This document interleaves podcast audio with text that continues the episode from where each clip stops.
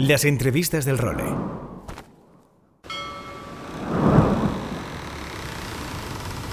Bienvenidos a bordo del Role.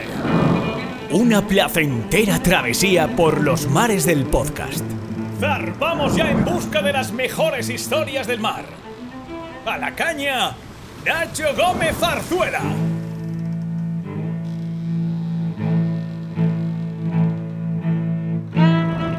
Muy buenas a todos y bienvenidos a la edición número 25 de estas entrevistas del role en la que tenemos a otro personaje de leyenda. Si tuviera que presentárselo pues a mi madre o algún amigo que no estuviera muy metido en la náutica, le diría que fue el primer español en conseguir ganar dos oros olímpicos. Luego han venido más en otros deportes, pero el primer deportista español que consiguió ganar dos medallas de los Juegos Olímpicos fue un navegante. Y en su palmarés tiene cosas también emblemáticas como ser el abanderado en Atlanta 96, como ser el único español que ha podido leer el juramento olímpico, porque hay que recordar que solo lo lee un deportista representando al país en el que se celebran los Juegos. Y pensando en los navegantes, que yo creo que sois la mayoría de los que escucháis estas entrevistas del role, yo diría que Luis Doreste es el navegante español que mayor unanimidad despierta a la hora de definir algo tan complicado como quién ha sido el mejor caña de nuestra historia. Luis, la verdad es que ha sido una de las mayores referencias de nuestro deporte, primero en la vela olímpica, luego en Copa América, luego en la vela de crucero. Y bueno, no voy a perder más el tiempo en enrollarme más en presentaciones porque lo tenemos ya escuchándonos. Don Luis Doreste, muy buenas. Muy buenas, Nacho. Gracias por todos esos piropos, pero no, no creo. En esto de las comparaciones, quién es mejor, quién es peor, eso no, no. Hay muchísimos buenos navegantes en España y no, no, no. Yo te lo agradezco, pero, no me veo ahí. Pero en fin, dentro del grupito de los que han conseguido éxitos y les ha ido las cosas bien, pues sí, desde luego no me puedo quejar, está claro, pero hay mucha gente muy buena en España. Bueno, te honra la modestia, porque es verdad que es algo que también te ha acompañado durante toda tu carrera, pero yo te prometo que es verdad, o sea, al final siempre empiezas preguntando, y esto es muy complicado, porque al final no es un tema objetivo, ¿no? No puedes calibrar con números, así como puedes calibrar quién cruza antes una línea de llegada o no, no puedes calibrar quién es el mejor o, o el peor, pero sí que es verdad que cuando, pues de esto siempre te pones a hablar y te pones a, oye, ¿para ti quién fue? Joder, pues Luis Doreste, al menos en mis investigaciones, ha sido quien ha salido mayoritariamente con este cargo. Pero bueno, dicho esto, Luis, ¿cómo estás? ¿Cómo te va la vida? ¿A qué te dedicas? ¿En qué estás navegando hoy en día? Bueno, pues la verdad es que este año las cosas pintan mejor que los anteriores, porque no cabe duda que la pandemia esta fue un frenazo en todos los aspectos y principalmente para los que nos dedicamos a navegar. Bueno, yo tengo la navegación, como sabes, también de forma paralela con la, la universidad. Yo empecé dando clases en la Universidad de, de, la UPC, en la Universidad Politécnica de Cataluña en Barcelona, y luego me trasladé aquí a la ULPGC, a la Universidad de, de Las Palmas. Entonces compagino las clases en la universidad con la navegación. En cuanto a navegar, pues mira, la, el martes o miércoles me voy para Miami si todo va bien. Digo, si todo va bien, porque te hacen un PCR justo antes de, claro. de subir al avión. Para estar ir a Estados Unidos, un PCR 24 horas, con lo cual igual llegas al aeropuerto eh, con el resultado del PCR y resulta que te quedas ahí. Ay, qué desastre. En Echel, en una clase en la que es una especie de barco muy parecido al, al Soling, al ¿Sí? Olímpico Soling con el que hicimos la Olimpiada de Atlanta. Y la verdad es que nos apetece mucho. Navego junto con David Vera, sí. que navegué también con él en, en la clase Soling. Con Leonor Ramia, que es de, de, Palma, una chica de Palma que nos ha hecho una mano y también nos ayuda a completar el peso que tenemos para llegar al peso máximo. Y el barco de un propietario del armador es un inglés, que bueno, que empezamos a navegar con él desde el 2016 sí. y hemos estado navegando juntos durante todos estos años. Tiene una temporada en Miami que está muy bien, que son cuatro regatas allá. Después se pasa la campaña a Inglaterra, a Caos. Sí. Es un barco, el Excel, que se navega mucho en los países anglosajones, es muy importante en Australia. De hecho, casi todos los grandes campeones eh, australianos pues navegan en esta clase y, y, le da mucho prestigio ganar el campeonato australiano y el mundial. Y también se navega en Inglaterra, Irlanda, Estados Unidos. No es conocido en España porque aquí no hay, ya digo, son principalmente los países anglosajones. Y bueno, aparte de esto, en crucero también, en el circuito de Swan 50, estoy con un barco italiano que estuve navegando con ellos en el Swan 42 hace dos años. Sí. Bueno, antes de la pandemia, pues ya dos años ya, ya me pierdo un poco. y de, pues en el Pelotari, con Andrés Varela, que también ha estado un poquito parado el barco. El año pasado hicimos Palma Vela, el barco ha mejorado bastante sus prestaciones con respecto a, cuando se tiró al agua. Y este año pues haremos eso, Palma Vela y alguna regata más, creo que es San Tropez y también la Maxi en, en Portochero. O sea que, bueno, bastante liado, ¿eh? muy liado entre unas cosas y otras. ¿Qué barco es el Pelotari, Luis? El Pelotari es un 1068, es un diseño de 1000, que es el, del mismo que diseñó el Supernica. Bueno, es un barco que estaba con la misma idea, lo que pasa que, bueno, salió muy rápido del astillero y el primer año nos dio solamente disgusto. Disgusto es el barco, pero la tripulación, gracias a la tripulación, gracias al armador, Andrés, que es fantástico, pues realmente pasamos la temporada, pero es que peleamos mucho y no conseguíamos que el barco fuera lo suficientemente rápido o que defendiera el rating, ¿no? Porque al fin de cuentas estos barcos lo que tratan es de defender el rating, ¿no? Claro. Y pues rápido de ahí va.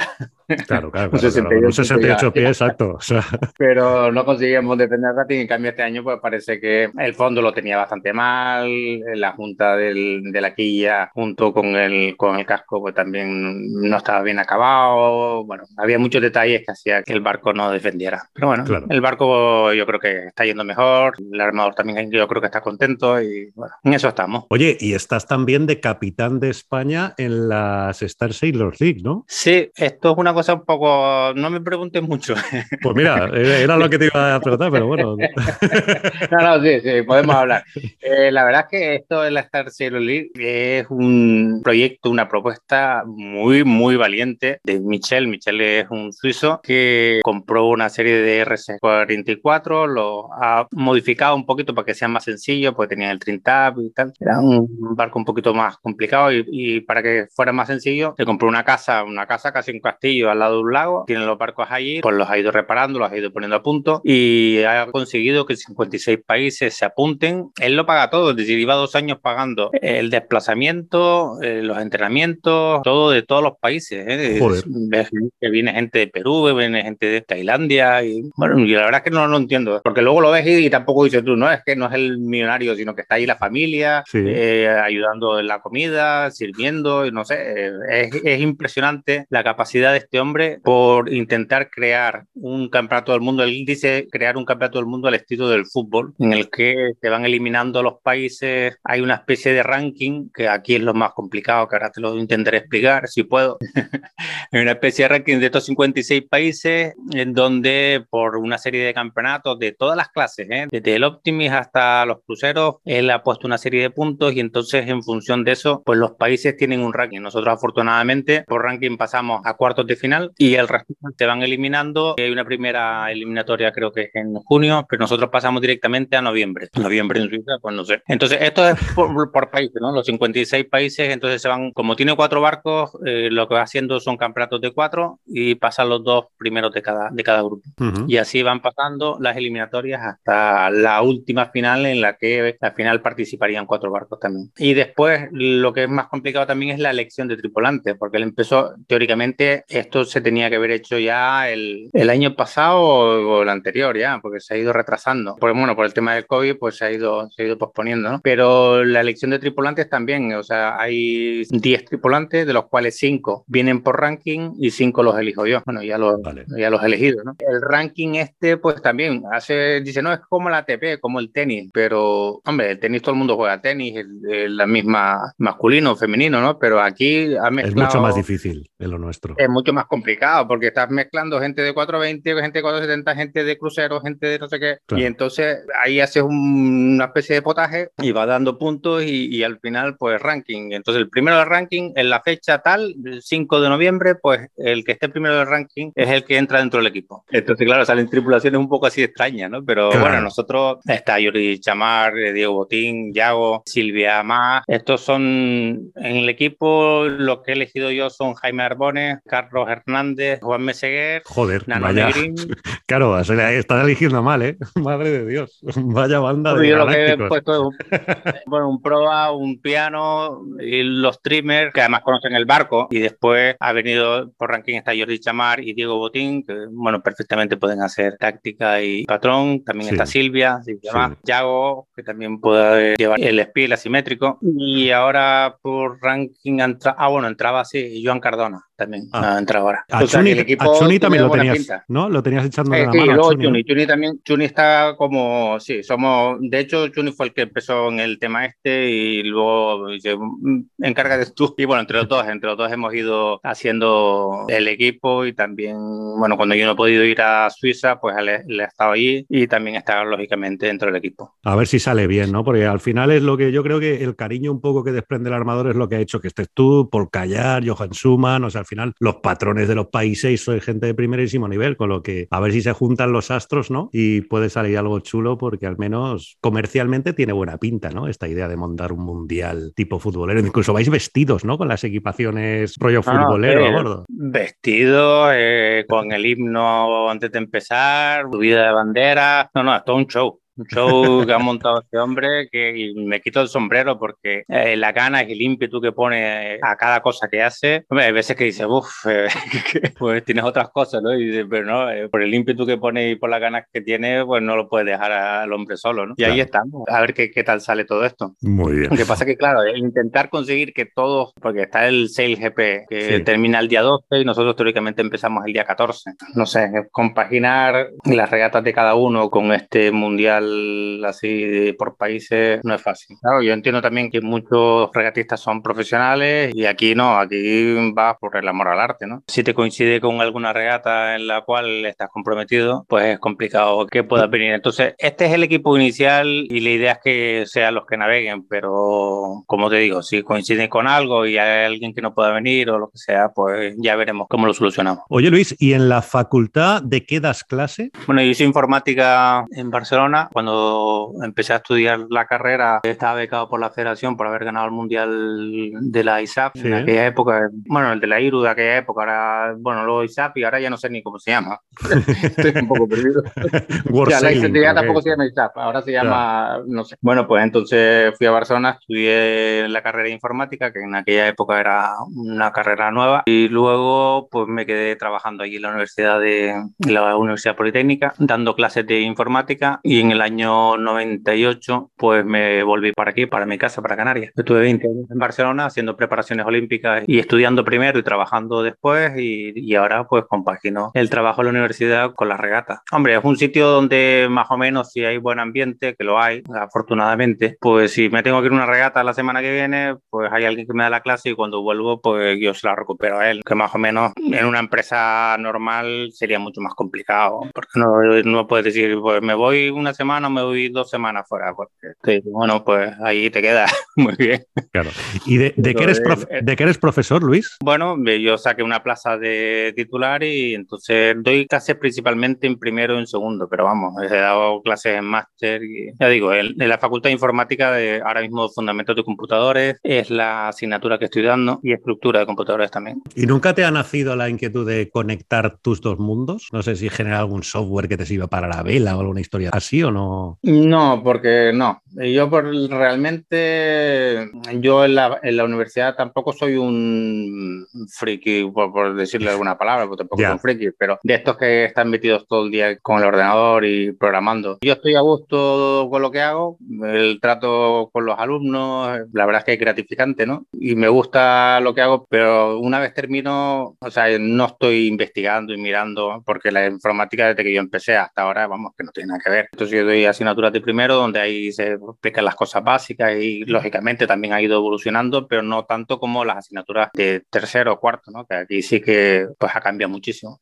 Pero vamos, que a mí la informática tampoco me ha tirado mucho, ¿no? A mí me ha tirado más el, el tema de las regatas y entonces, pues casi, aunque mi profesión realmente es, el, es la universidad, pues hay un momento que dice, bueno, me dedico casi más a navegar que lo que es realmente la universidad. ¿no? Doy clase, estoy a gusto, eh, estoy bien, me sirve para tener un poco mi futuro y garantizado, ¿no? Para pagar la hipoteca y para, y para tener a mis hijos también estudiando, pero vamos, que realmente lo que me tira más es, el deporte. Muy bien, oye, pues vamos un poco a los orígenes porque he escuchado muchas veces que vosotros empezasteis a navegar todos los hermanos juntos, ¿no? En el Puerto Rico canario, no en el Puerto Rico americano, con creo que no sé si fue uno de los primeros eh, escuelas de vela o cursos de vela que se montaría allí en Gran Canaria, que de hecho de esa primera expedición que haríais los hermanos a conocer lo que es un barco, salisteis cuatro olímpicos y dos de ellos campeones olímpicos. ¿Recuerda un poco cómo fue aquello? Bueno, sí, esto fue una iniciativa de mi tío Joaquín Blanco, que el padre de Joaquín Blanco y abuelo de, de otro Joaquín Blanco.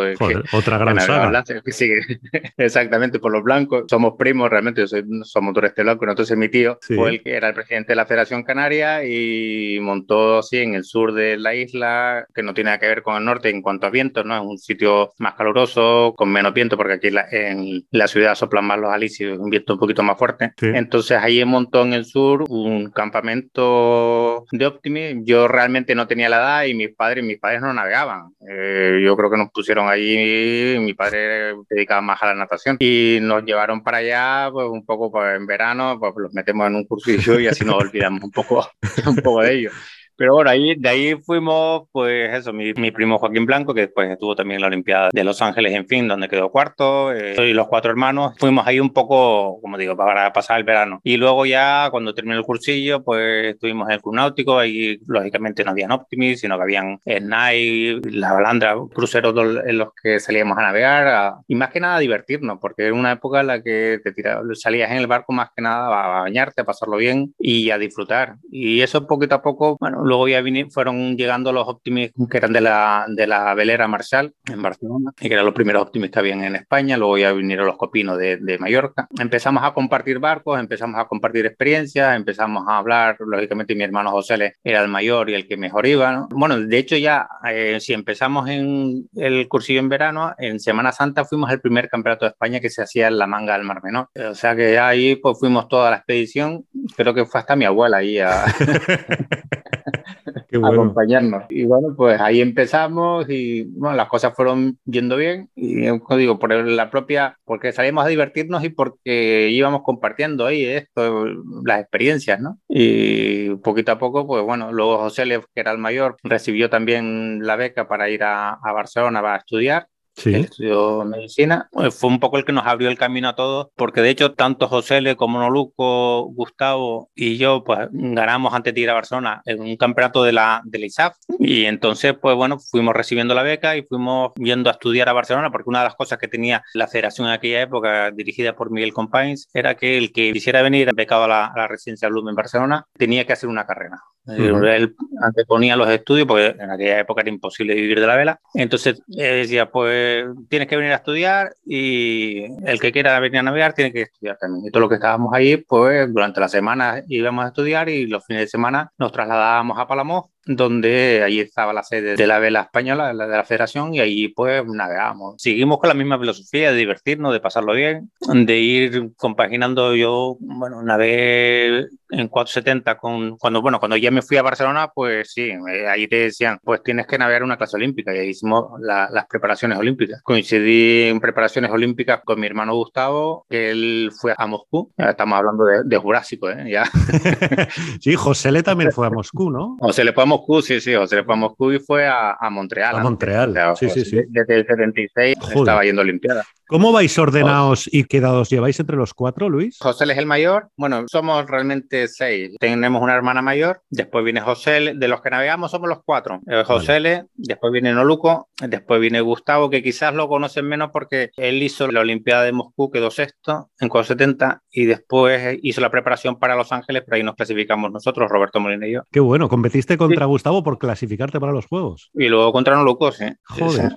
Hemos tenido ahí nuestra nuestras peleas y nuestras luchas, pero siempre muy bien llevadas. ¿eh? ¿No? Ya, ya, Vamos, yo te puedo decir que si las medallas son un 50% tanto mías como en el caso de Los Ángeles de mi hermano Gustavo, porque hicimos muy buenos entrenamientos juntos y la selección también fue, fue dura y al final, pues bueno, todo ese aprendizaje sirvió para conseguir la medalla de Los Ángeles. Claro. Y luego ya pasé al flying, donde ahí estaba mi hermano Luco, que también competimos para ir a Seúl y Barcelona. Y luego navegamos también los dos juntos cuando el flying dejó de ser olímpico. Navegamos los dos en Soling y también competimos para ir a Atlanta y a Sydney. Bueno, Sydney fue él, Atlanta fui yo con Manry y con David Vera. Y bueno, siempre, siempre me ha tocado hacer alguna selección, o bien con Gustavo o bien con Oluco. Ordenado cronológicamente sería José que aparte de ser el mayor es el que más corpulencia tiene, es más alto, más fuerte. Entonces, el, el, fin, él está dedicado exactamente a navegar el fin. Y a mí me, dejado, a mí me dejaron los restos. yo, yo, lo más que podía era navegar en Co 70 o, o en Solim.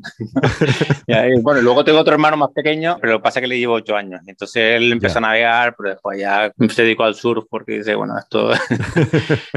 Cuando eres el hermano, hermano pequeño en una saga de 4, no es fácil. Oye, Luis, José Luis y tú sois los más conocidos a nivel popular, por decirlo de alguna manera, por los Juegos Olímpicos, evidentemente. Noluco es muy conocido también en el mundillo náutico, porque, coño, pues evidentemente en el mundo de la verdad hay que tener. Claro, eh, y es lo que te decía, ¿no? Y Gustavo es quizá el que menos trascendencia a nivel popular ha tenido, por lo que comentabas, ¿no? Porque él estuvo en todas aquellas campañas olímpicas también a vuestro nivel, porque, joder, competir contigo directamente, pero a los juegos ya es que tenía un nivel top mundial, pero luego quizás el que se ha desligado un poco más de la vela de altísimo nivel, ¿no? Sí, sí. Bueno, él, pero que se haya desligado de la vela de altísimo nivel no quiere decir que navegue menos, porque él está navegando en clase A en el Fórum ahí en Barcelona. Él se dedicó más a su profesión. Él hizo dentista, bueno, hizo primero medicina, porque en aquella época no se estudiaba dentista directamente, sino que tenías que hacer medicina. Hizo medicina, después dentista, ya montó sus consultas y entonces se dedicó más a su profesión, pero nunca dejó de navegar, nunca ha dejado de navegar, porque sigue navegando ahí casi todos los fines de semana en el Fórum en clase A. Y luego, esto sí, luego se dedicó más a su, es el que más se ha dedicado a su profesión, entonces se ha dedicado más a navegar por placer. Y como ha navegado también menos en crucero, y por eso quizás se le conoce menos en el mundo este, donde la vela de crucero, pues ahora mismo te da más nombre. O eres olímpico, o si no, realmente eres menos conocido a nivel popular, ¿no? Claro. Oye, ¿y cómo fue esa primera preparación olímpica? Porque tus primeros juegos, que esto es algo también súper peculiar, ¿no? Por lo exitoso, ya fueron los que sacaste el oro en Los Ángeles. ¿Cómo fue un poco ese primer proceso, Luis? Bueno, el primer proceso fue eso, yo llegué en el 79 a Barcelona, eh, la Olimpiada de Moscú era el 80, y llegué ya prácticamente empezando la selección para ir a, Moscú, y era, estaba muy verde y empecé primero, no, tuve incluso a Noluco de tripulante, estuvimos navegando juntos un, par de regatas. ¿eh? Pero bueno, eso entre que aterrizaba la carrera y tal, no estaba muy por el tema. Entonces luego ya llegó al año siguiente, llegó Roberto Molina a Barcelona y entonces empezamos a navegar juntos. Bueno, pues las cosas desde el principio nos fueron yendo bastante bien. Estábamos ahí en la lucha por ir a, Los Ángeles entre mi hermano Gustavo y Rodrigo Andrade. Rodrigo Andrade, que era, es un gallego que se afincó en, en Palamos para hacer la preparación de, de los Juegos de, Los Ángeles. Y bueno, realmente la, lucha fue dura porque ellos estaban muy bien preparados, muy profesionales. Nosotros estábamos más en Barcelona estudiando entre semanas y, navegando los fines de semana. Y bueno, luego la primera selección fue bastante dura porque al final entre tuvieron muchos descalificados, muchas protestas y, la federación tuvo que suspender aquella, aquella selección y volverla a empezar ¿Ah, a criterio de... Fue un poco... Hubo muchas protestas, porque había muchos nervios de cara a ir a la Olimpiada de Los Ángeles. En la época, Luis, yo supongo que quizá una de las grandes diferencias sería el número de flota, ¿no? Porque ahora yo tengo un poco la sensación de que me equivocaría poco apostando por quién va a ir a los Juegos en 470 en París. Pero en la época yo creo que el abanico estaba mucho más abierto, ¿no? Había más barco, más flota en general. Eh, antes ibas a un campeonato de España con 70 y te podías encontrar, yo creo que 60 barcos. Es que había flota en todas partes, en todos los clubes, y, es que no había tanta diferencia, no habían esas becas, y entonces todo el mundo iba con lo que había. Entonces todo el mundo en principio tenía opción. Entonces empezamos las selecciones y, empezabas un poco a acotar, ¿no? Pues los primeros pasaban como un poco a la siguiente fase, y al final la selección para Los Ángeles éramos ocho tripulaciones, las que la federación decidió, estos son los que pueden hacer la selección para Los Ángeles, y éramos ocho. La primera selección fue muy dura, y al final la federación decidió, bueno, pues entre mi hermano Gustavo, Rodrigo Andrade y nosotros pues se lo tienen que jugar en estos tres campeonatos. El primero fue la Semana de Roma y fuimos allí pues las tres tripulaciones y bueno, ahí ganamos, ahí fue el primer gran éxito que tuvimos porque hasta la fecha estábamos ahí en el grupito, no en el grupo adelante, pero en, en el segundo grupo, ¿no? Porque date cuenta que en aquella época cuando yo empecé a navegar estaba prohibido llevar velas extranjeras, perdón, barcos, los barcos tenían que ser roga. Y luego empezaron a venir los barcos nautivela, pero es que todo el material, incluso los Optimis, estaba prohibido que pudieran venir barcos de fuera y todo el material tenía que ser español. Era una época un poco diferente, ¿no? No, luego ya no, luego ya cuando, cuando estaba en la selección para Los Ángeles ya no, ¿eh? Pero ya, ahí teníamos nautivela y teníamos velas Norse y tal, pero estaba todo mucho más restringido. El proceso fue que al final quedamos estas tres tripulaciones, fuimos a, la Semana de Roma y ahí ganamos. Después fuimos a la Semana de Palma y ahí quedamos nosotros terceros, pero siempre las tripulaciones, tanto Rodrigo como mi hermano Gustavo, siempre por detrás. Entonces ya quedaba una, pero la federación ya decidió cortar ahí y bueno, mandarnos a nosotros a Los Ángeles. Para Los Ángeles se había comprado un barco, un barco holandés que estaba yendo muy bien, se llamaba un barco El Cadet, que estaban ganando tanto los holandeses como los finlandeses con ese barco. Y nosotros teníamos también un barco español que se hacía en Madrid, ahora mismo se me fue el nombre, que se hacían en una granja. Hostia.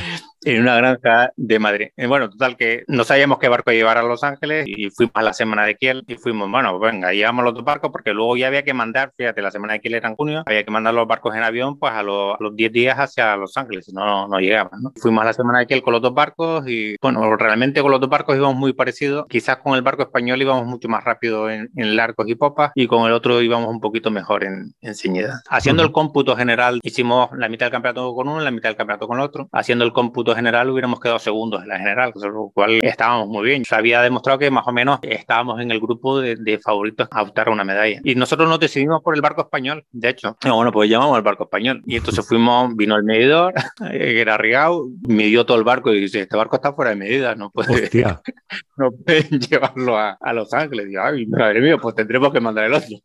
pues nada, pues mandamos el otro. madre mía. Y mandamos el otro barco y bueno, luego no fue, no fue todo muy bien. Bueno, no, ahí no acaba. Entonces, en aquella época también habían unos foques muy, muy ligeritos que te duraban un campeonato. Ahora todo eso está prohibido porque tienen que tener un gramaje mínimo. Aquellos foques estaban, estaban permitidos y te duraban una regata. Bueno, eran carísimos, bueno, eran carísimos, pero nosotros llegamos, compramos uno, venga, vamos a probarlo y tal. Salimos, había un viento, nos trabucamos, nos volcamos, se enredó el foque, se quedó un desastre. Y bueno, pues ya no tenemos, ya no tenemos foques para Olimpiadas. Tú te ríes, pero claro, es que en aquella época hacer gestiones. Entonces el entrenador, que era Chema Benavides, llamando a la federación para ver si era por favor para que nos compraran otro foque que teníamos opciones de conseguir medalla, a ver si nos podían. Y al final llegó un día que sí, que nos compran un, que nos compran otro foque. Hombre, que bien. Valió la pena ese foque, porque mira cómo Valió la pena, Y en, en, el agua, ¿contra quién os jugasteis? O sea, ¿recuerdas un poco quién eran vuestras rivales de la época? Porque en otras clases, por ejemplo, quiero recordar que esos fueron los Juegos del Oro de Russell Fin. Creo que Torben Grael ya ganó alguna medalla en Soling por aquella época. ¿Se acuerdan un poco el panorama de tus rivales en ese 84? Sí, sí, claro. Bueno, pues Russell Cat tengo la anécdota de que antes te, te, dije, bueno, es que yo fui a Barcelona porque había ganado el Mundial del ISAP. Sí. Bueno, el Mundial del ISAP me la estaba jugando precisamente con Russell Cat. en la última reata nos jugábamos el Mundial del ISAP, Russell Cat y yo. Joder. Esto fue en Livorno, en Italia. Me acuerdo que salí fuera, estaba fuera de línea, tuve que dar la vuelta, él iba adelante, lo pude pasar en el largo y después, bueno, estuvimos ahí de pelea hasta el final y realmente nos hicimos grandes amigos ahí en esa, en esa regata y luego coincidimos los dos en eh, la Olimpiada de Los Ángeles, él ganó el oro en fin y yo gané el oro en, en 70. Y bueno, mis rivales, pues Peponet del francés y Steve Benjamin, el americano, que bueno, que era el gran favorito y que también tuvimos un poco de lío en la penúltima regata porque a mitad de regata, ah, bueno, había un barco, los entrenadores no podían salir al agua, los entrenadores de las Olimpiadas aquellas se tenían que quedar en tierra y había un barco de apoyo de la, de la organización donde tú podías dejar el material. Y bueno, a mitad de Olimpiada, pues hicieron una reunión que parece ser que nosotros no nos enteramos, que podías dejar material pero no podías recoger. Bueno, entonces nosotros no nos enteramos, el chaleco de peso, porque antes se permitía llevar a los tripulantes un chaleco de peso, unos chalecos en los que se metía agua, lo llevábamos hinchado y bueno, vimos que había poco viento y se lo dimos a la lancha. Y luego vimos que empezaba a subir un poquito el viento y, se lo, y lo pedimos y nos lo devolvieron. Entonces los americanos nos vieron y nos protestaron. Y nada, luego llegamos a tierra y afortunadamente, bueno, luego ya lo vaciamos porque realmente no nos hizo falta y nos protestaron porque habíamos incumplido la regla. Y, pero es que nosotros no sabíamos, no es que no sabíamos, que tampoco era una, pero eh, si la misma organización es la que te da, no puso ninguna pega en darte el chaleco, pues bueno, no sé, era una regla que la habían dicho, no sé si como recomendación o como realmente como regla que te podían descalificar. Porque no nos sacamos ninguna ventaja tampoco del tema, ¿no? Y al final se solucionó esta, esta protesta y bueno, fue una Olimpiada que realmente no fueron yendo las cosas muy bien. O sea que, bueno, en esta Olimpiada, bueno, luego Steve Benjamin es el que me lo encuentro ahora casi en todas las regatas de Echel, él está navegando, es ¿Ah, uno de, los, de, figuras. Sí, Qué bueno.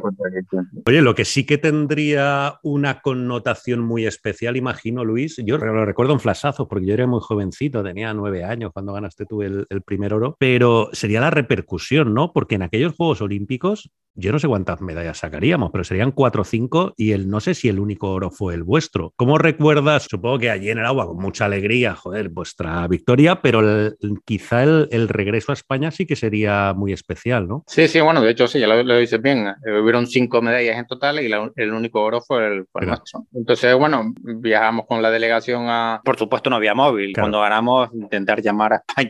Bueno, cuando llegamos a la vía olímtica, eh, si ven aquí al teléfono que puede llamar a España, pero bueno, en aquel momento era imposible. Y entonces, bueno, cuando veníamos el avión, llegamos a Madrid y ahí estaba mi padre tal, nos estaba esperando. Y bueno, en Las Palmas hay gente ahí en el aeropuerto y yo pensaba, bueno, pues será, porque nosotros cogíamos el avión a Madrid, de Madrid a Gran Canaria. Vamos, no paramos en Madrid a celebrar nada, sino que ya directamente nos fuimos a Gran Canaria. Y yo pensaba, pues bueno, pues será los que navegan y tal, la gente del club esperando ahí en el club, en el aeropuerto. Pero es que llegamos al aeropuerto y era como, no sé, como esto cuando se gana un mundial de fútbol. La gente en el aeropuerto. Qué bueno. y luego todo el trayecto hasta la gente parada en los arcenes y con las bocinas y, y, con bandera. Y, realmente fue un espectáculo. ¿eh? Yo estoy muy agradecido a, todo el mundo, bueno, especialmente lógicamente aquí a los de la isla, porque es que aquel recibimiento fue impresionante. Yo no, no me lo podía esperar. Qué bueno. Yo casi pierdo la medalla ahí, porque zarandeándome para arriba, para abajo. sí, tipo futbolista, vamos.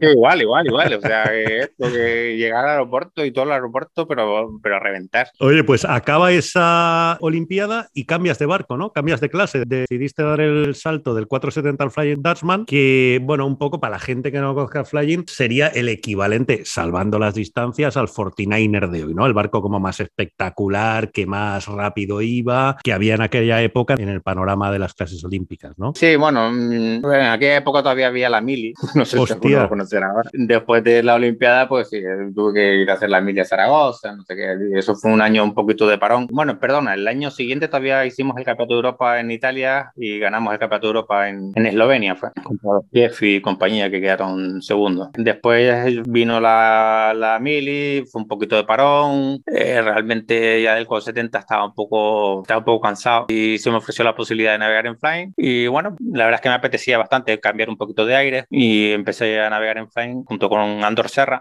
las cosas realmente desde el principio no fueron muy bien. Andor, el, el, que estuvo el de presidente de la FNOB, Andor Serra. ¿No? Es el mismo Andor sí, Sí, oh, pues sí, él navegaba en fin y bueno, pues venga, navegamos juntos y tal. Bueno, de hecho ya él, había navegado antes, había empezado a navegar antes de tripulante en Flying, no, no recuerdo con quién, no sé si con un mallorquín, con Jorge Fortes. Pero bueno, empezamos a navegar y bueno, las cosas nos fueron bien. También como que el año siguiente ganamos, quedamos terceros del europeo y ganamos el mundial en Kiel. O sea que fue la cosa, esto fue ya en el 87. O sea, empezamos a navegar en el 86 con vistas a la Olimpiada del 88 en Seúl, con lo cual era un poquito justo, pero ya digo, desde el principio las cosas no fueron muy bien. Aquí ya empezamos a pelearnos contra mi hermano Noluco que navegaba con Domingo Manrique, que ellos iban también muy bien. Ganamos el Mundial del 87 en Kiel y empezaba la selección para Seúl. Y el año siguiente, en el mismo 88, ganamos el Campeonato de Europa. No, perdón, ahora me estoy adelantando. Lo que pasó con Andor es que tuvo un accidente de moto y se le fastidió la rodilla y entonces tuvo que dejar de navegar en, en Flying. ¿Y qué pasó? Bueno, pues nosotros, así como ahora todo el mundo va a Australia, a Miami, a todos los sitios, pues en aquella época a Los Ángeles, por ejemplo, no fuimos nunca antes a navegar. Y a Seúl, incluso después de haber ganado la medalla de oro en la Olimpiada anterior, tampoco nos llevaron nunca antes a navegar a Seúl. Entonces, bueno, ¿y qué condiciones hay en Seúl? Allí la selección allí hay poco viento tienes que buscarte un tripulante ligerito, que esto un poco... Y digo, hablé con Miguel Noguer, que había ganado la medalla con Abascal, estaba ligerito, era casi yo creo que 10 kilos menos que antes. Venga, Miguel, vamos a vamos a probar la Olimpiada de, de Sur. Ya había que explicarse antes, claro. Y la verdad es que las cosas no fueron más o menos bien. Empezamos y al año, en el mismo 88 ganamos el Campeonato de Europa que se hizo en, en Palma de Mallorca. Esto fue unos meses antes de la Olimpiada. Bueno, al final la federación tenía que elegir entre Domingo Manrique y, y mi hermano Luco, que era una tripulación, o Miguel Noguerillo, y la federación nos eligió a nosotros. Domingo y, y Noluco iban realmente muy bien, muy rápidos con viento, pero bueno, la federación tenía que tomar una decisión y nos eligió a nosotros. Bueno, pues cuando llegamos a la Olimpiada de Seúl, resulta que no sé si estaba pasando la cola de un tifón o qué es lo que era, pero vamos, un temporal ahí entre la corriente y la ventolera no fue, una Olimpiada no fue bastante cuando no rompíamos una cosa, no fue nuestra Olimpiada. Y bueno, eso fue una anécdota, eso de que allí iba a haber poco viento, digo, madre mía, pues sí que hay poco viento. Sí. que vaya visión. bueno. vaya visión. Y entonces luego ya, como había navegado con Miguel solamente para la Olimpiada, luego quedaba Domingo Manrique que dejaba de navegar con Oluco y empecé a navegar con Manri y ahí hicimos toda la preparación junto con nuestro entrenador Manolo Pasos, que éramos un trío, vamos, que íbamos a todas las regatas juntos y gracias a Manolo, que bueno, le tengo mucho cariño porque fue nuestro gran acompañamiento durante toda esa preparación, ¿no? Y bueno, pues las cosas realmente nos fueron yendo bien. También ahí compramos un barco para la Olimpiada de Barcelona, pero a mí no me terminaba de convencer. Y eso, bueno, tú dices, todos los barcos tienen que ser iguales, pero es que no son todos los barcos iguales, aunque sean monotipos. Y nosotros en aquella época ya sí que flying en España sí que no hay mucho, así como con 70 y esto sí, flying no, había muy poquito. Y, entonces, y íbamos a navegar mucho a Italia, unos amigos italianos, nos quedábamos en su casa y bueno, pues salíamos a navegar ahí, a entrenar juntos y nosotros veíamos que nos costaba realmente ganarle a esta tripulación y cuando nos cambiamos de barco, pues el barco suyo iba como una moto, era mucho más, todo mucho más sencillo. Y bueno, entonces ellos hicieron su preparación, su campaña olímpica, y no se clasificaron por un punto en la última regata. Y yo pensé, bueno, pues quizás no sería malo pedirles el barco. Y no lo decía, no, que esto lo ha comprado la federación, ¿cómo lo voy a decir yo? La federación que ha comprado un barco nuevo. Y bueno, los pibes vamos a pedirle el barco. y les pedimos el barco y el barco iba muy bien, el barco iba, iba rápido y se notó enseguida. El mundial de ese año habíamos quedado, lo que pasa es que ese año hubieron dos, uno en Nueva Zelanda que coincidía casi en Navidades, quedamos terceros y luego en Cádiz habíamos quedado quintos. Entonces estábamos dentro del grupito de los que podían ganar, pero iba a ser bastante dura la Olimpiada de Barcelona. Y bueno, yo creo que gracias a este barco también, y gracias a este barco, y que probamos una orza orientable, donde le podíamos dar una serie de grados, que al principio tuvimos bastante miedo en ponerla porque se podía romper, de hecho la cambiamos a mitad de, campeonato porque vimos que se estaba rajando, pero el Flying era un barco fantástico en el que podías pensar, podías innovar, podías... Tunearlo, ¿no? No solamente era navegar, era un barco en el que te permitía hacer muchas mejoras y a mí yo lo recuerdo como el mejor barco en el que navegaba. Oye, y lo de la Orza, por curiosidad, Luis, ¿por qué era? ¿Podéis ceñir más o por qué, qué ventaja le sacabais a la orientación del ángulo de la Orza? Sí, la teníamos un poco así en plan como un rombo y entonces se autoorientaba un par de grados solamente y eso nos permitía ceñir un poquito más. Qué bueno. Y vimos que no le íbamos a poner, pero vimos que los daneses, que también estaban dentro del grupo de favoritos, la llevaban. Y yo, uff, pues aquí habrá que, hay que espabilarse. Y allí teníamos un amigo belga también que se dedicaba a esto de la fibra y él trabajando lo pasaba un desastre. Y le decía, déjame, venga, Dani, para mañana la tenemos, para la semana que viene, pues, tardaba un mes. No, pero ahí se espabiló y no terminó la Orsa y, muy bien. Bueno, muy buenos recuerdos. De Barcelona, muy buenos recuerdos de todas las Olimpiadas, pero de Barcelona en especial, porque ahí la Olimpiada en tu, en tu casa, como comentaste antes, también el, el juramento olímpico y todo esto, bueno, una Olimpiada para mí inolvidable. Sí, porque al final ahí, joder, yo supongo que Los Ángeles era un poco una batalla de llaneros solitarios, ¿no? Entre comillas, estando allí solos en Estados Unidos, muy poca gente cercana, pero en Barcelona quizás sería un poco lo contrario, ¿no? Todo el país pendiente, el equipo en general hacía un trabajo brutal, porque creo que fueron cuatro oros y una plata, ¿no? Lo que se sacó allí, supongo que sería esa otra visión, ¿no? Del, del título. Un título en esta ocasión sí que súper acompañados tanto a nivel popular como a nivel deportivo. Llamativo. Sí, sí, no cabe duda, la Olimpiada de Los Ángeles, como primera Olimpiada, llegas a Los Ángeles sin haber estado nunca en el Estadio Olímpico el día de la inauguración con Carl Lewis, con todas aquellas figuras del atletismo, del tenis, de todos los, veías ahí, pues, siendo un chaval de 23 años en aquella época y, con todo eso, pues, pues, fue una experiencia inolvidable. Y Estados Unidos, además, que Estados Unidos en aquella época podía hacer lo que te daba la gana, cogíamos un coche, pero luego Barcelona fue, es otra historia. Barcelona es la responsabilidad. Además, la Olimpiada de Los Ángeles íbamos con posibilidades, pero yo qué sé, iba a Olimpiadas y quedaba bien estupendo, íbamos con la ambición de conseguir una medalla, pero no con esa responsabilidad tan grande que teníamos en Barcelona de que la Olimpiada en casa y que teníamos que sacar medalla, sea como sea. ¿no? La Olimpiada de Barcelona teníamos el puerto, la villa estaba en el puerto, es decir, no teníamos que hacer esos desplazamientos que hemos tenido que hacer en todas las Olimpiadas o en muchas de ellas en las que incluso la vela se hace en otra ciudad y, que no ves al resto de deportistas. vives una Olimpiada casi como si vivieras un mundial. ¿no? En Barcelona estabas allí en la Villa Olímpica, compartías con todos los deportistas. Eh, bueno, Barcelona fue, como digo, fue increíble. Oye, y después de este exitazo también en Barcelona, vuelves a cambiar de clase, ¿no? Y apuestas por el Solin para el siguiente ciclo olímpico. Bueno, aquí fue un poquito obligado porque lo de la ISAP pues tienen estas cosas. De repente un gran barco en el que permites a tripulantes de 90, 100 kilos ir al trapecio y tal, te lo cargas y en lugar de eso pusieron al, al láser, ¿no? Láser que, bueno, en aquella época con el fin, hombre, mm, son diferentes pesos, ¿no? Pero un barco individual y poco la misma historia y, te cargas al flying, pues, como si quitas al 49er ahora mismo, yo qué sé. Sí, ahí obligado, digo, vamos a probar en el Star. Empezamos Manri y yo y empezamos a navegar con mi hermano José y el Poti. Bueno, el Poti era un tripulante, no, no creo que lo conozca. Y ahora estuvo muchos años en Barcelona. Claro, nos sacaban. El Poti pesaba 120 y Mati pesaba 95. Y mi hermano me sacaba también, o sea, casi 40 50 kilos. imposible. Necesitas peso ahí para ir bien, porque no había, no había la regla que hay ahora. Ahora estás limitado con el peso y todos más o menos están igual. Pero es que en aquella época no había limitación. Entonces, mientras más peso, más rápido iba. Eso era una regla eh, claro. estaba claro. Y entonces luego, bueno, pues empezamos a navegar en Soling y, también desde el principio más o menos nos empezó a ir bien. En el 92 o en el principio del 93 empezamos en Soling y ya el primer mundial que hicimos en Atenas ese mismo verano del 93 quedamos terceros, con lo cual estábamos ahí. ¿Qué problema tenía el Soling? Que tenía flota y tenía más race y más race en España estábamos más verdes que verdes. Hoy en día ya se ha evolucionado mucho, pero con, lo, que ha sido luego en más race, ¿no? y que en esa época claro, no habíais hecho nunca. Nunca, nunca. Y es que las reglas eran, con, bueno, las reglas son las reglas, ¿no? Pero es que, claro, la interpretación es, más rey es más un ajedrez, es conocer la situación y aplicas esto, aplicas lo otro. Y nosotros estábamos más acostumbrados a la nube, al role, a no sé qué. claro, de repente, ¡pum!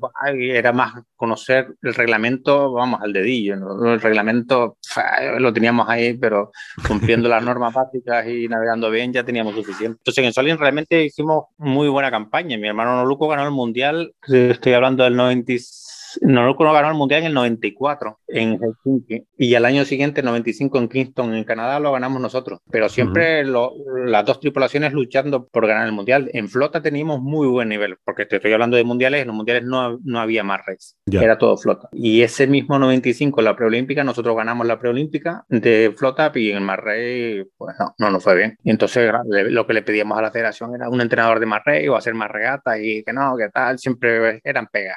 Total, al final decidieron llevar un entrenador de race a Atlanta durante la preparación, en lugar de estar navegando en flota y conociendo el campo de regatas y ajustando un poco todo, pues estábamos entrenando race. Y bueno, al final nos descalificaron primero, no había regla del minuto, es decir, si tú estabas fuera de línea podías volver a entrar sin tener que pasar por fuera del comité. Y realmente estábamos fuera de línea, volvimos a entrar y salimos y nos descalificaron diciendo el jurado que no habíamos entrado. Y llevamos eh, testigos, incluso a Schumann, que, estaba por ahí y tal, y, dijeron que no. Total, que con ese nos descalificaron ese primero y por un punto no, no entramos en, el, en los seis primeros del Mar Rey. O sea que al final tanto, tanto entrenar Mar Rey y al final no entramos. No fue una buena Olimpiada. En flota no, no nos sentimos a gusto. No entrenamos en flota durante todo el tiempo que estuvimos ahí antes. Fue una mala, una mala, muy mala planificación de la Olimpiada de Atlanta porque yo creo que tenía teníamos capacidad para poder estar más adelante, eh, para poder luchar por las medallas. Porque incluso luego, eh, al año siguiente quedamos segundos en el europeo de Marrey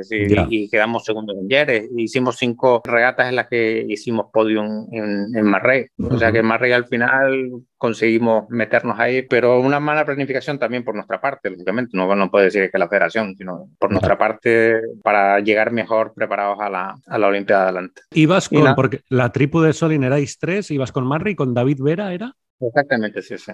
Que ya han sido dos alter ego prácticamente hasta hoy en día, ¿no? Que has seguido navegando con ellos, yo no sé ni las veces que habrás navegado ya con ellos en, en regata. Sí, sí, bueno, de hecho ahora David navegamos juntos en el Eche, vamos juntos a Miami. La verdad es que yo he tenido muy poquitos tripulantes, en el 70 navegué siempre con Roberto y en, en Flying, bueno, por las circunstancias tuve que cambiar, pero después con Manry todo el rato desde según esos cuatro años, ¿no?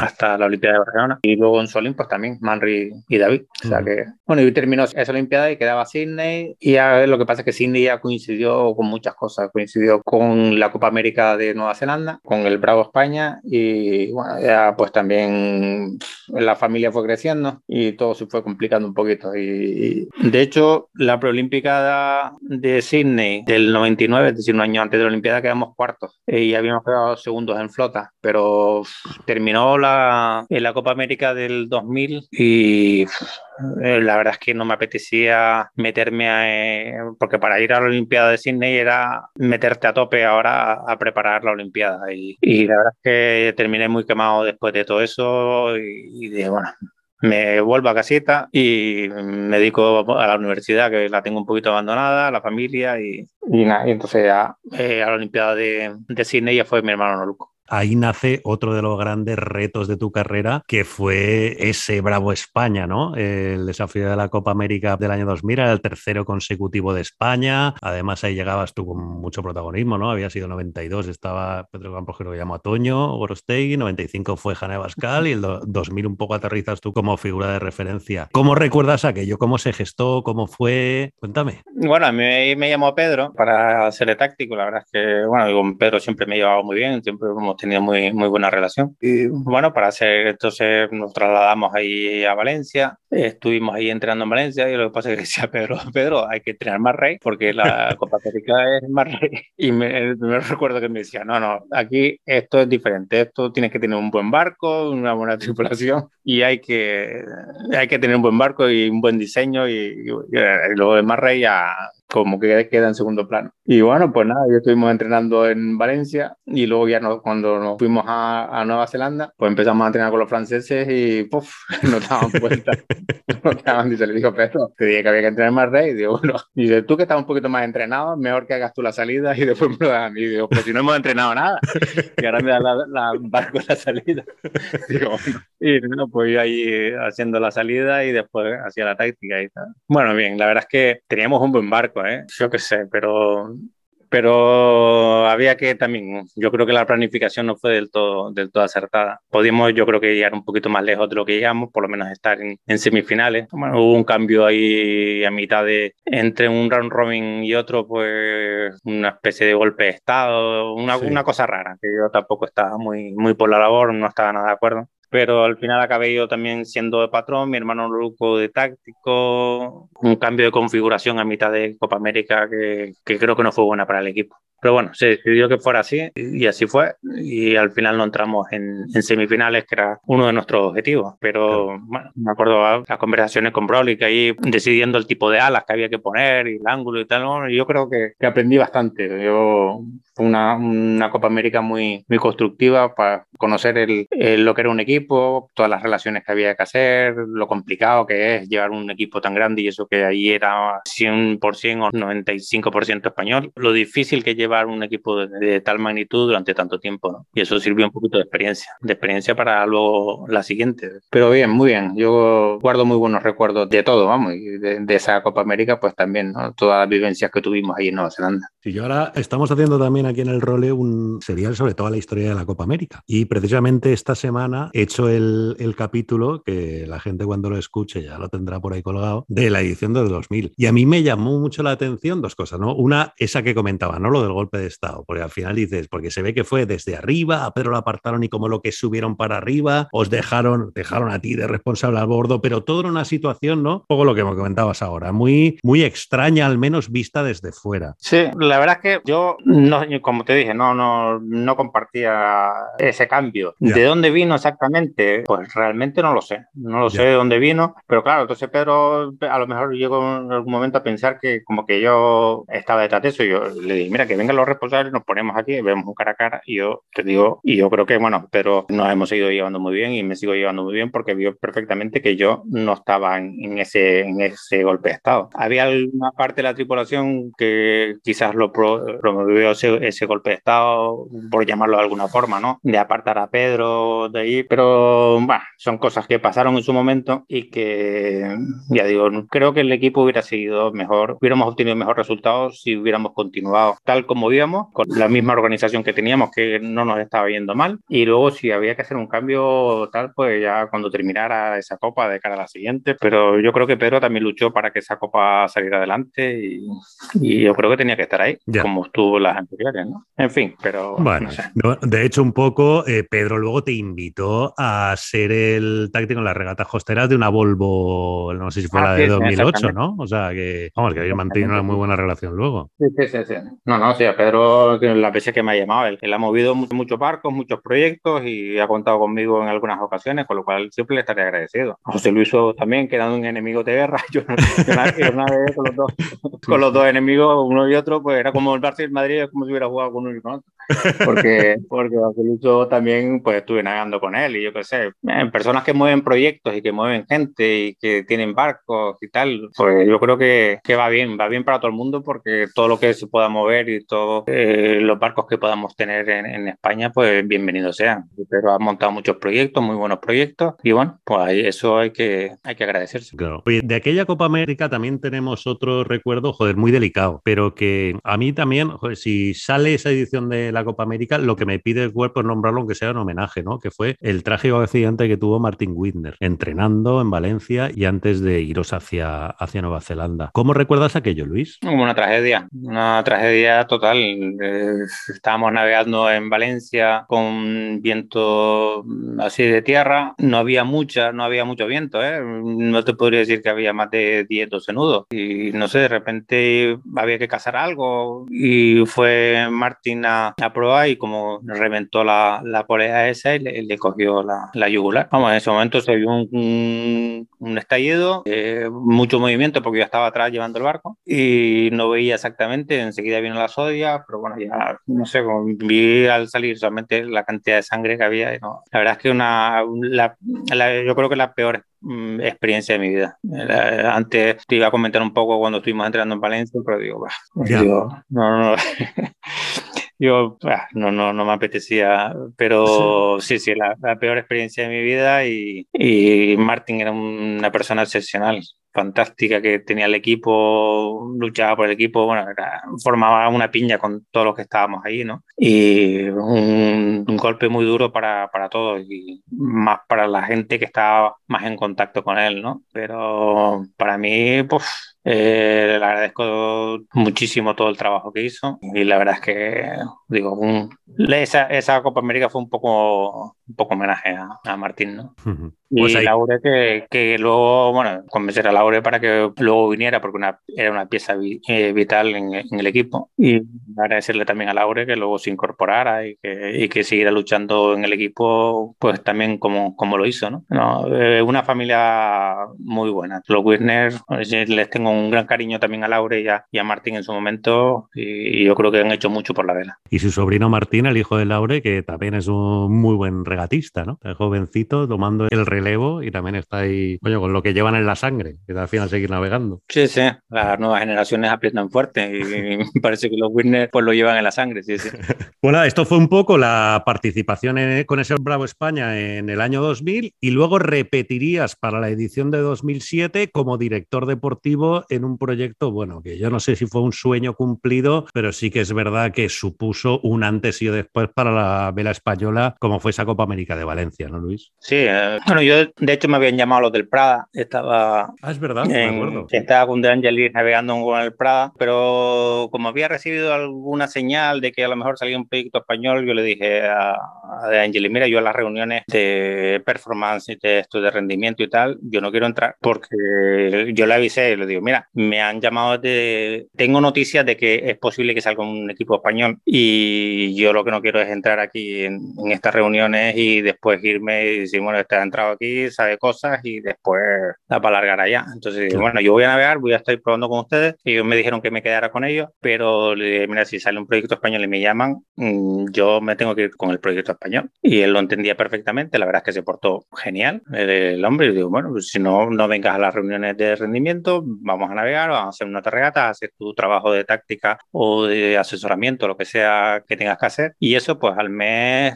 eh, de estar con ellos, pues ya salió el proyecto español, lo llamé y, hemos navegado juntos también en otro barco después de eso, o sea que yo con De sigo manteniendo muy buena relación. Y bueno, empezó el, proyecto ahí en Valencia, un proyecto nuevo, innovador, había que formar la tripulación y bueno, con Agustín, pues también lo conoces tú Agustín, ¿no? Sí, sí, sí. Tiene su forma de... Sí, sí. Polvorilla. Eh, sí, bueno, muchas veces, en muchas cosas coincidíamos y en otras muchas cosas pues chocábamos, teníamos formas diferentes de ver las cosas, es lógico, como, como en todo, ¿no? No todo el mundo tiene que ver todo igual. Claro. Pero creo que fue un gran proyecto. Para mí complicado, complicado porque llevar a toda la tripulación, a 34 tripulantes de los que pueden navegar 17 solamente, no era fácil. Elegir al patrón, yo sé que también desde, desde la parte de la prensa me, me decían, pues, ¿por qué no navega Santi? ¿Por qué no Sí, sí, sí, sí. nosotros a Santi, a Santi, pues era una de las opciones, teníamos tres patrones, era Jesper Radic, eh, Jablonski y Santi. A mí también me decían, ponte de patrón y ¿por qué no te pones tú y tal? digo, bueno, porque es que para mí era muy complicado el hacer de director deportivo y ser el patrón, porque el patrón tiene que estar, tenía que hacer mucho más rey, tenía que estar viajando, tenía que estar mucho tiempo fuera, tenía que estar analizando situaciones de presalida y bueno, se podía hacer, claro que se podía hacer, pero yo prefería tener a lo mejor la mente un poquito más abierta en otros temas, ¿no? Sí. Y entonces además veía que había patrones muy capacitados para hacerlo, igual digo, bueno, pues tampoco es necesario que esté yo de patrón. Y Santi, pues lo probamos, realmente nuestra, nuestra ilusión hubiera sido que, que Santi hubiera sido el patrón, pero bueno, estuvo una serie de más reyes, estuvo en los entrenamientos en el agua y estaba claro que tanto Jesper como Jablonski estaban en el tema de más reyes un paso por encima. Entonces que había que poner a los que mejor estuvieran. Yo tuve mucho enfrentamiento con Jablonski porque le quería, bueno, no solamente con Jablonski, sino también con la parte, digamos, americana o la parte anglosajona, porque ellos querían navegar siempre. Y yo digo, somos 34 y esos 34 hay una tripulación de 17. Pero ¿qué pasa si, bueno, lo primero que tenemos que ver es si el otro, por ejemplo, el, el trimmer de mayor, si Nano Negrín es mejor que tú, pues entonces habrá que verlo. Y ellos no querían que navegara otra persona, que no fueran el mismo grupo siempre, siempre en todas las regatas. Y, digo, esto no puede ser, porque primero tengo que ver que hay otro que es mejor que tú.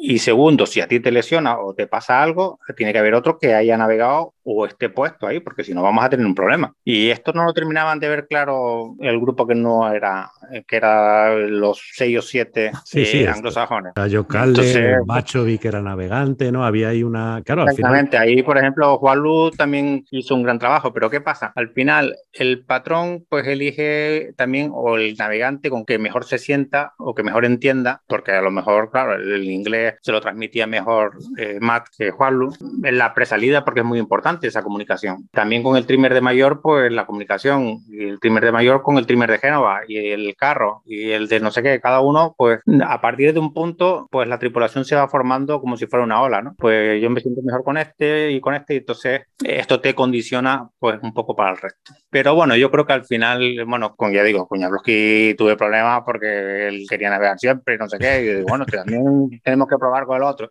Jablowski es buena persona, bueno, conmigo se portó bien, pero era como un niño pequeño pequeño.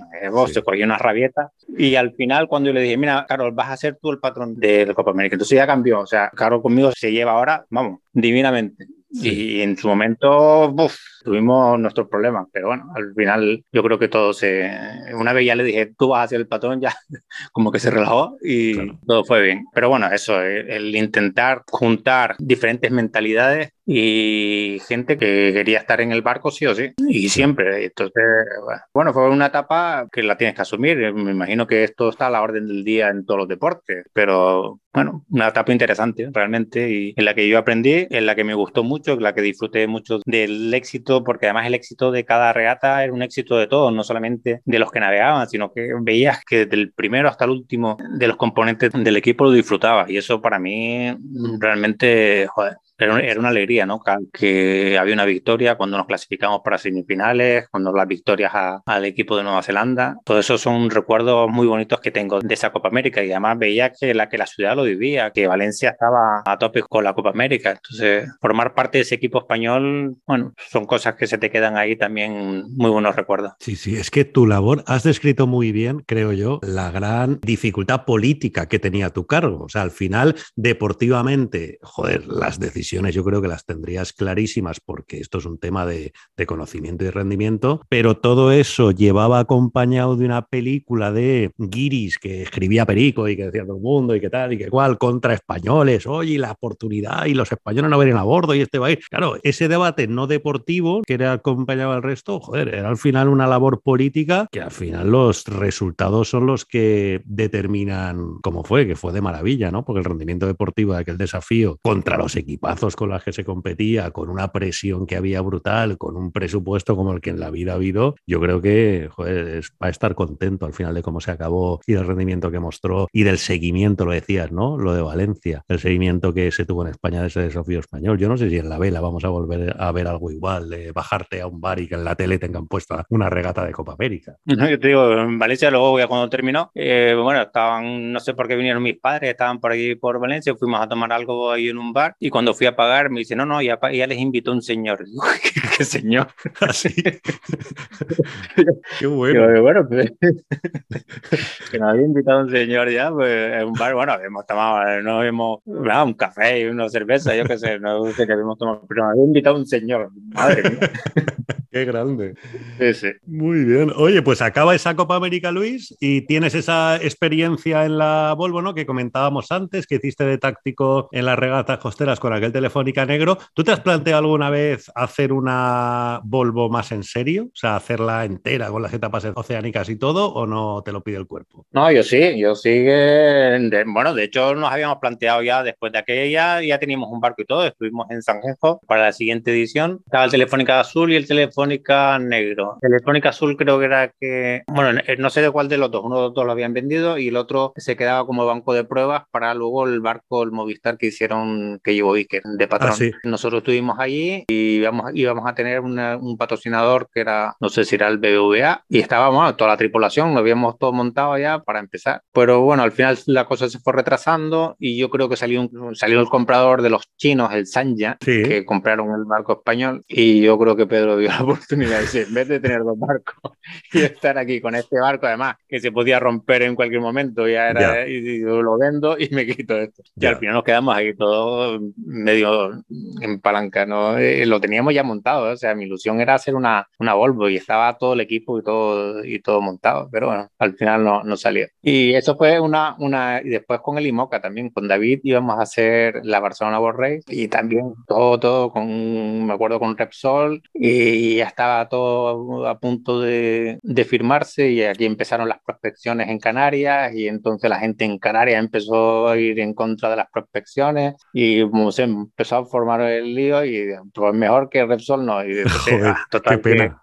No, yo creo que está predestinado, porque igual me hubiera pegado una leche, porque es que la que estaba, vamos, que no faltaba nada, que ya estaba a punto para hacer una regata de este estilo, que la verdad es que me apetecía, me apetecía hacer un, no, me apetecía, ahora mismo no, ¿eh? ahora ya, yo creo que ya, ya está. Pero en aquella época sí que me apetecía mucho hacer una regata oceánica de, este, de esta envergadura y las dos veces por, por nada. Digo, pues casi que estaba escrito que no, que no debería ir.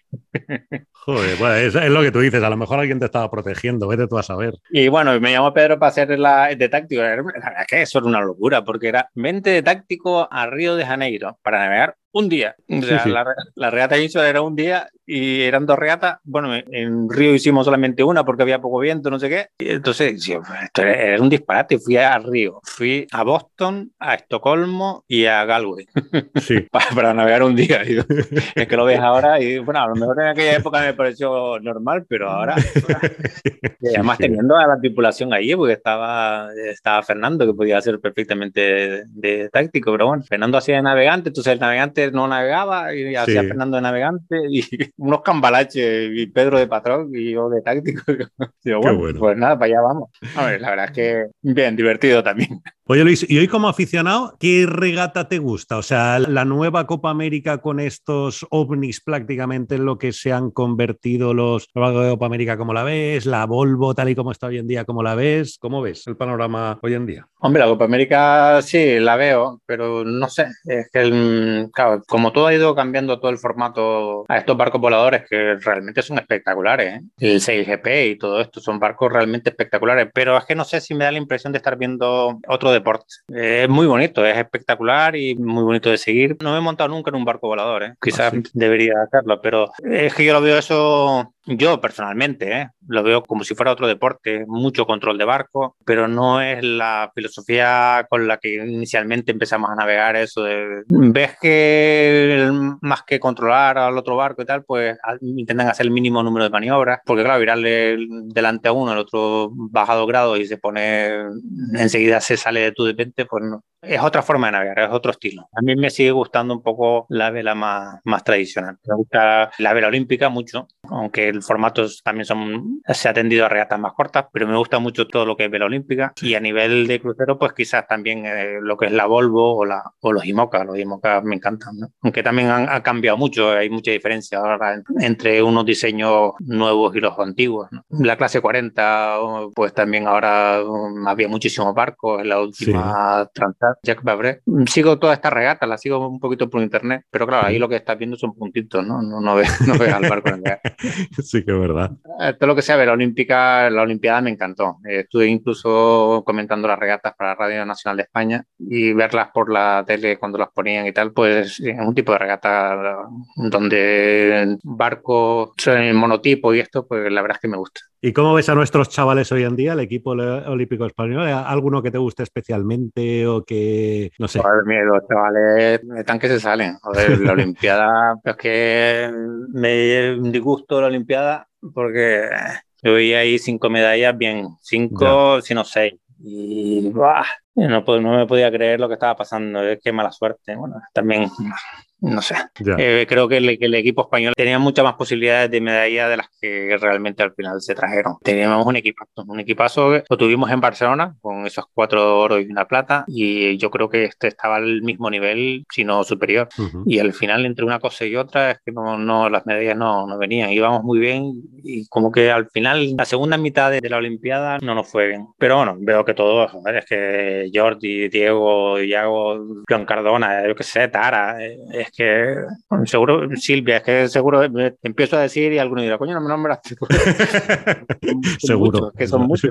sí, sí, es que son muchos que están, y además es que ahora es otra filosofía, es que se dedican a esto. O sea, son, ahora mismo son profesionales como antes eran profesionales cuando navegamos nosotros los, anglosajones que se dedicaban a esto, o los países del este que, que, también se dedicaban a esto únicamente. Y esto hoy en día, quizás el, el único pero que les pondría, porque también hablando con ellos, es que esa presión que tienen. nosotros éramos mucho menos profesionales, teníamos nuestra, eh, estudiábamos, hacíamos tal, íbamos a navegar y, teníamos esa vida paralela, ¿no? Ahora, si te dedicas tan profesionalmente, pues te exiges mucho más. Y yo creo que algunos, no te digo todos, pero algunos de ellos tienen mucha presión encima, que se la deberían de sacar. Si, no consigues el resultado, no, no, no se acaba el mundo ahí. ¿eh? No, hay algo, no solamente españoles, también te estoy hablando de, de gente italiana, que tal, que también hablo, navego mucho en italiano y, es que parece que se les acaba el mundo si no consiguen un buen resultado y eso no, eso no es. Nosotros no teníamos, te puedo asegurar que esa presión en mi época no, no existía.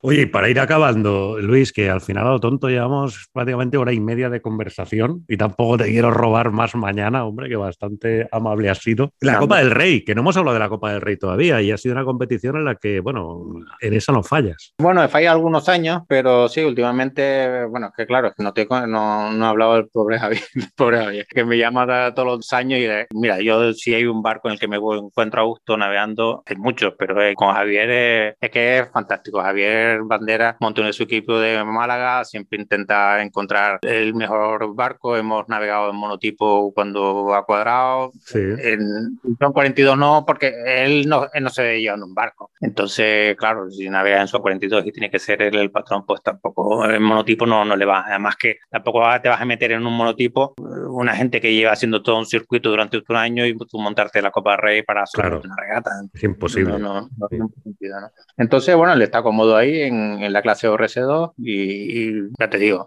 la Copa de Rey este año no fue todo muy bien. Yo creo que teníamos un gran barco, igual que tuvimos el año pasado, pero con estos sistemas de, de clasificación de puntuación que yo no lo comparto en absoluto, pero bueno, es el que hay y si estamos ahí, pues es porque lo hemos aceptado. Pero este año nos ha ido, nos ha ido todo muy bien y bueno, pues nada, seguiremos. Lo que pasa es que el año que viene, si estoy metido en el, en el Swan 50, igual no puedo hacerlo con Javier, pero vamos, que Javier y el equipo que tienen de Málaga, entre Dani, Piti, el Medina y todos ahí, pues hacen un equipazo. Un equipazo que te hacen estar bien y navegan muy bien, porque es que en España, claro, hablamos de los profesionales y no sé qué, pero es que hay cantidad de gente que no es profesional que navega muy, muy bien y hacen su trabajo muchas veces mejor que un profesional. Y estos que te estoy hablando son los que están en el equipo de Javier, que no son profesionales, pero que navegan como si fueran profesionales. Y eso se nota en el barco.